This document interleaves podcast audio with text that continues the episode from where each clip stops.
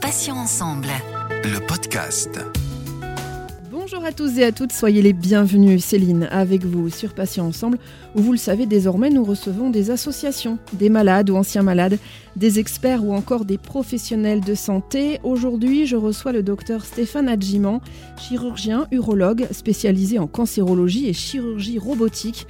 Il exerce à la clinique Ambroise Paré à Neuilly-sur-Seine, qui possède un centre de chirurgie d'urologie, mais également de chirurgie robotique. Et le docteur Adjiman va nous expliquer ce qu'est la chirurgie robotique et surtout dans quel cas elle peut être utile aux patients.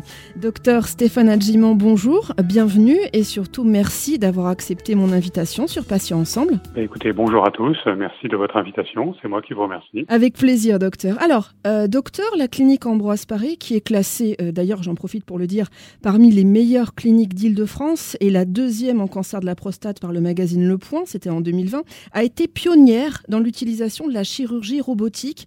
Comment tout cela a-t-il démarré? Eh bien écoutez, euh, ça a démarré il y a maintenant un peu plus de 15 ans par le fait que nous procédions à la chirurgie du cancer de la prostate euh, sous euh, célioscopie, c'est-à-dire que on gonflait le ventre du patient avec du gaz, on utilisait des caméras, des instruments, mais que euh, lors d'un congrès, parce que nous allions régulièrement au congrès, notamment de l'Association américaine d'urologie, nous avons découvert cet instrument qui nous est apparu absolument extraordinaire, euh, qui est le, le, robot chirurgical. Et nous nous sommes rendus compte que la même année, les Américains eux-mêmes avaient euh, commencé à, à initier euh, cette technique et on a participé ainsi au premier congrès mondial de chirurgie robotique donc en 2007. Et je dois dire qu'on a vu là des films chirurgicaux qui nous ont absolument convaincus sur l'intérêt de cette technologie. Alors, si on revient sur l'historique un peu de la, du robot, en réalité, c'est l'armée américaine qui a développé euh, ces robots en pensant initialement les utiliser sur les zones de combat, c'est-à-dire ne pas exposer les personnels médicaux directement euh, à la zone de guerre et utiliser à distance ces robots pour opérer euh, des patients. Ils ont développé cette technologie qui est absolument incroyable. Et en fait ils se sont rapidement rendus compte que les robots permettait de faire des gestes chirurgicaux très performants, mais en aucun cas ne convenait à cette chirurgie de guerre, qui est une chirurgie euh, d'urgence, de, sauvetage brutaux, euh, de ligature d'artères, tout un tas de chirurgies qui n'est justement pas la chirurgie que l'on fait avec le robot, qui est une chirurgie dans la précision, dans la minutie, et euh, une chirurgie dite à froid et non pas une chirurgie entre guillemets d'urgence. Alors concrètement, euh, dans quel type de pathologie va-t-on pouvoir utiliser un ou des robots, docteur? Alors euh, là aussi, il y a un peu d'historique à faire, c'est-à-dire que euh, ce sont en fait précisément les urologues américains, parce que effectivement le robot n'étant pas adapté à la chirurgie dite d'urgence ou de guerre, les gens qui ont racheté les brevets ont pensé qu'elle pouvait être adaptée à la chirurgie cardiologique en réalité et faire de la chirurgie cardiologique, non pas en arrêtant le cœur comme on le fait aujourd'hui, mais en faisant la chirurgie euh, cardiologique à cœur battant, euh, sans arrêter le cœur. Mais là aussi, les mouvements euh, du cœur sont trop irréguliers, trop trop amples pour que ça soit adapté à la chirurgie du robot. Donc finalement, ce sont les urologues qui étaient eux-mêmes très en avance dans tout ce qui était la chirurgie célioscopique et endoscopique et mini-invasive qui se sont emparés du robot et finalement ils ont des espaces anatomiques, notamment dans le petit bassin, là où se trouve la prostate, la vessie, mais également là où se trouve le rein, euh, des organes euh, finalement assez profonds, assez confinés, avec des espaces réduits, où le robot permet de développer des zones chirurgicales extrêmement intéressantes. Donc finalement, ce sont les urologues qui ont euh, vraiment développé au maximum la chirurgie robotique et ce sont vraiment eux les pionniers dans ce domaine chirurgical. Alors les auditeurs doivent euh, se poser la question, quels sont les principaux avantages de la chirurgie robotique? Alors les, avantages de la chirurgie robotique, ils, tiennent à deux euh, éléments principaux. Le premier, c'est que la différence de la célioscopie traditionnelle où on introduit une caméra par un orifice, là on va introduire une caméra qui contient en fait deux caméras. C'est-à-dire que comme la vision de l'œil humain, il y a deux yeux, ce qui donne une vision en trois dimensions. La caméra du robot permet d'avoir une vision en trois dimensions. Le chirurgien est placé à quelques mètres du patient, il a la tête dans une console où il visualise en trois dimensions euh, le, le, corps humain, c'est-à-dire que c'est effectivement comme s'il avait physiquement la tête dans le corps du patient. Donc ça, c'est le premier point par rapport à la dimension en deux dimensions des caméras classiques. Le deuxième point très important, c'est que on réalise, après avoir insufflé avec du gaz dans le ventre du patient, on introduit par des petits orifices les instruments du robot. Et à différence de la célioscopie où les instruments sont des baguettes rigides, donc on a quand même l'impression que par rapport à ce que nous a donné la main humaine avec cette rotation, cette euh, angulation, on avait perdu de la puissance de travail. Eh bien, le robot permet, en étant, en utilisant un bras articulé, des instruments qui sont articulés, de retrouver les mouvements de rotation, d'angulation, tout ça avec à l'extrémité un instrument opérateur qui fait 2 mm. Donc on a une excellente vision trois dimensions avec des phénomènes de zoom jusqu'à un agrandissement jusqu'à 10 fois des structures. D'une part, ça c'est la caméra, et d'autre part, des instruments qui ont cette potentialité de tourner dans l'espace, d'être angulés, d'avoir une, véritable reproduction de la main humaine à l'intérieur du corps avec un instrument qui fait 2 mm. Alors, docteur Adjiman, euh, difficile de ne pas en parler, mais quels sont ou seraient les éventuels inconvénients de la chirurgie robotique, s'il y en a bien sûr? Alors en réalité, euh, euh, il n'y a pas vraiment d'inconvénient de la chirurgie robotique, c'est-à-dire que les avantages continuent d'être ceux de peu de douleurs post-opératoires, d'une convalescence qui est généralement plus rapide, l'absence d'incision, tout ça ce sont les avantages de la chirurgie robotique, moins de saignement également pendant les interventions chirurgicales. Le seul inconvénient entre guillemets de la chirurgie robotique, c'est un problème de coût économique pour les structures qui achètent des robots, c'est-à-dire qu'il y a un investissement euh, lié à l'achat du robot et ensuite un coût lié à la procédure, à chaque procédure, parce que des instruments ont une durée de vie limitée, ils ont un certain coût, donc au bout de 10 à 15 utilisations, on est obligé de changer les instruments. Euh, également, il y a un système de stérilisation, de mise en place de champs stériles autour des bras du robot. Tout ceci a un coût. Alors euh, aujourd'hui, euh, je dirais, ce désavantage en termes de coût n'est pas supporté par les patients parce que les patients ils sont remboursés euh, complètement sur les bases de la chirurgie euh, traditionnelle. La sécurité sociale prend en charge cette chirurgie-là et le coût, le surcoût, il est pour les établissements qui utilisent euh, ces robots chirurgicaux. Mais le bénéfice pour les patients est tel qu'il n'y a pas de photo, il n'y a plus de débat autour de l'intérêt d'utiliser ces robots chirurgicaux. Voilà, le principal problème, il est un peu économique. Voilà, il y a aussi le fait que c'est une société euh, américaine qui a une forme de monopole mondial, donc elle impose un peu sa tarification. Et je dirais c'est un, un, petit sujet malgré tout, euh, eu égard aux grands bénéfices qu'apporte euh, le robot chirurgien. Alors on reviendra un petit peu plus tard sur euh, le coût euh, de ces équipements.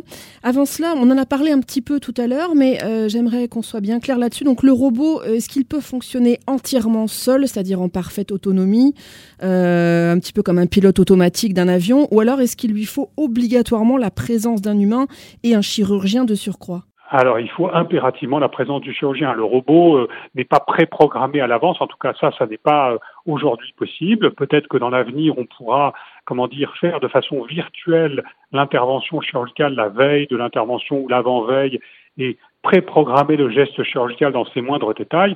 Aujourd'hui, ça n'est pas possible. L'anatomie euh, humaine, elle est variable, elle n'est pas toujours parfaitement appréciée par l'imagerie préopératoire. Donc, on a besoin de l'expertise du chirurgien pendant l'intervention chirurgicale pour guider pas à pas le robot. En fait, le chirurgien lui-même procède à l'intervention chirurgicale via la manipulation du robot. Mais le chirurgien reste le pilote total, le robot ne prend aucune initiative, il ne fait qu'exécuter la gestuelle du chirurgien. Peut-être que dans l'avenir, les moyens d'intelligence artificielle vont se développer, mais on n'en est pas encore là aujourd'hui. On y travaille, mais on n'en est pas encore là aujourd'hui. Justement, vous anticipez, c'était ma question. Euh, je voulais savoir si, selon vous, évidemment, on pourra remplacer totalement l'homme à terme par euh, des machines. Est-ce que c'est envisageable au vu de ce qu'on sait aujourd'hui ou est-ce que ça relève euh, complètement, en tout cas à l'heure actuelle, de la science-fiction? Vous, en avez, vous avez un petit peu répondu, mais qu'est-ce qu'on peut dire là-dessus sur les gens qui se posent la question? Alors, ça ne relève pas de la science-fiction. La seule chose, c'est que si vous voulez préprogrammer une intervention pour la réaliser de façon numérique avant qu'elle ne soit réalisée euh, physiquement lors de l'intervention proprement dite, il faut absolument euh, deux conditions très importantes. La première, c'est que les mouvements respiratoires, les organes bougent avec la respiration. Le positionnement géographique GPS doit être extrêmement précis, extrêmement sûr, parce qu'un organe, s'il est situé un centimètre ou deux centimètres au-dessus ou en dessous de ce qui est préprogrammé, ça ne va pas. Donc ça, c'est la première problématique, c'est la respiration du patient. Et la deuxième problématique tient à l'anatomie et au fait que l'imagerie médicale aujourd'hui, même si elle a fait d'énormes progrès, n'est pas susceptible d'avoir une précision telle que euh, elle nous permette absolument et de façon certaine de ne pas passer à côté de variations anatomiques d'un patient à l'autre ou de modifications artérielles ou veineuses qui ne seraient pas prévues euh, par l'imagerie. Donc aujourd'hui, euh, ce sont les deux écueils principaux. On, travaille sur ces sujets. Mais euh, heureusement, hein, je dirais de la même façon que dans les avions, il y a des pilotes. Enfin voilà, qu'aujourd'hui, le chirurgien est celui qui détermine précisément l'intervention et qui la réalise de façon pratique. Donc on l'a dit, tout cela a un coût, évidemment, ce sont des équipements, on l'a vu, ultra perfectionnés.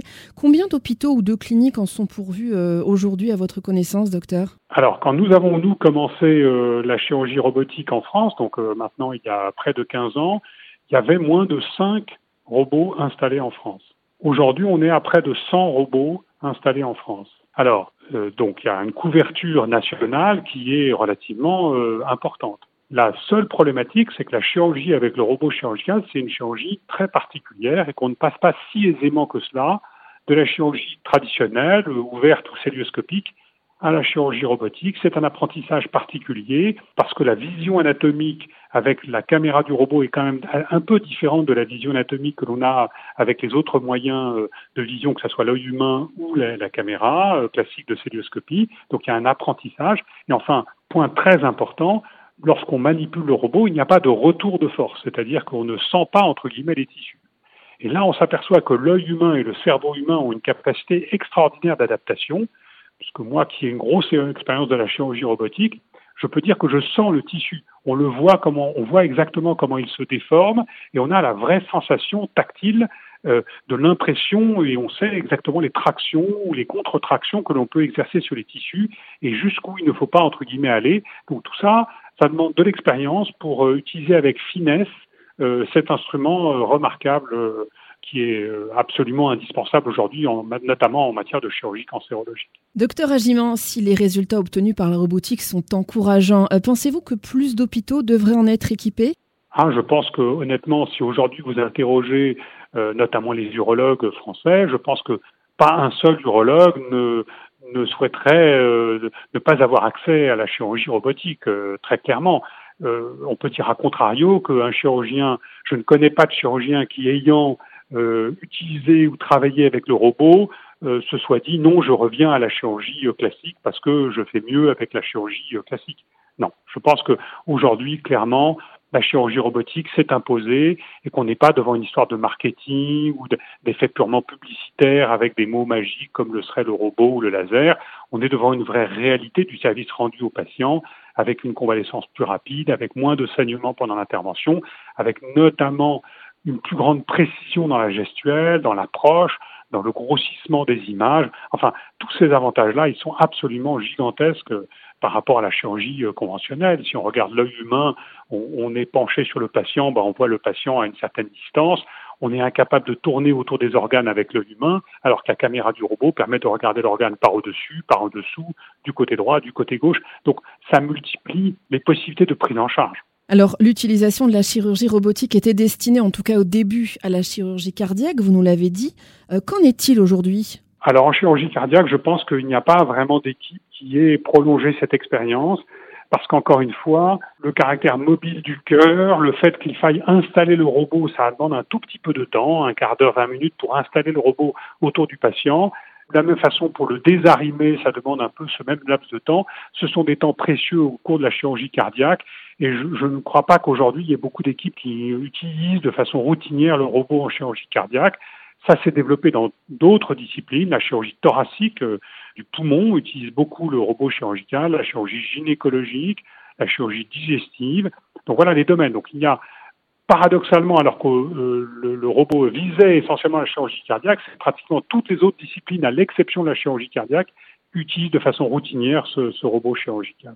Alors, dans le cas particulier du cancer de la vessie ou encore de la prostate, est-ce qu'un robot euh, peut atteindre des zones auxquelles le chirurgien ne peut euh, pas accéder du tout? Alors, on ne peut pas dire ne pas accéder du tout, mais il permet d'accéder, parce que que ce soit la prostate ou la vessie, elles sont situées au fond du petit bassin, elle permet d'accéder à ces deux organes de façon beaucoup plus précise. Notamment autour de la prostate et de la vessie, il y a deux structures très importantes à préserver, que sont d'une part le sphincter du canal urinaire, et d'autre part les structures latérales de l'érection, qui sont des petits filaments érectiles et des petits vaisseaux qui amènent le sang euh, pour permettre l'érection.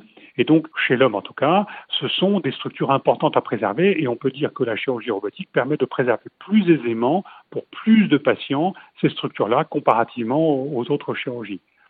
Chez la femme, de la même façon, lorsqu'on fait des chirurgies, non pas sur la prostate bien sûr, mais sur la vessie, le fait d'opérer en chirurgie robotique permet d'avoir une approche plus anatomique, plus fine. Donc, l'avantage de cette chirurgie robotique, c'est qu'elle permet d'avoir un éclairage et une vision parfaite de structures qui sont souvent assez difficiles à voir dans leur totalité ou de façon claire euh, lors d'un champ chirurgical classique ouvert. Donc ça, c'est un avantage absolument fondamental, l'accès à des zones profondes du corps y compris euh, euh, même chez des patients qui ont parfois un certain degré d'obésité, ce qui en chirurgie classique représente parfois une certaine difficulté, ben, la chirurgie robotique s'affranchit un peu de ça parce que euh, même avec un embonpoint, un tissu graisseux relativement important qui peut environner les organes, on parvient à mieux visualiser ces structures autour, de, autour des organes en question, de la vessie, de la prostate.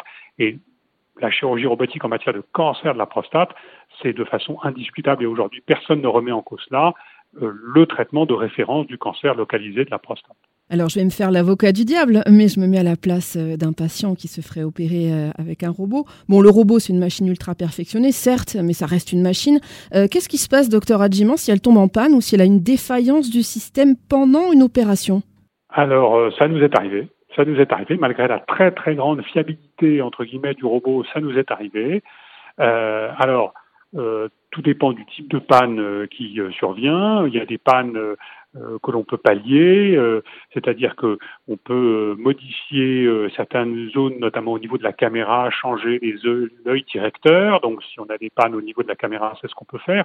Au niveau des bras du robot également, on peut se servir parce que le bras, le robot comporte quatre bras opérateurs. On peut éventuellement travailler qu'avec trois bras.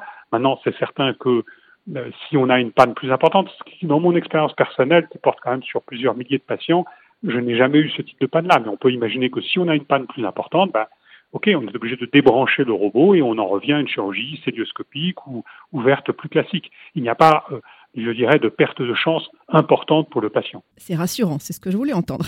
En conclusion, euh, que doit-on retenir, docteur, de cette avancée prodigieuse de la médecine grâce à ces fameux robots et à ces microprocesseurs ultra performants je pense que c'est, euh, encore une fois, euh, faire mieux pour plus de patients, euh, c'est-à-dire leur permettre d'avoir une chirurgie qui soit moins invasive. Du reste, le robot fait vraiment le fer de lance de la chirurgie dite mini-invasive.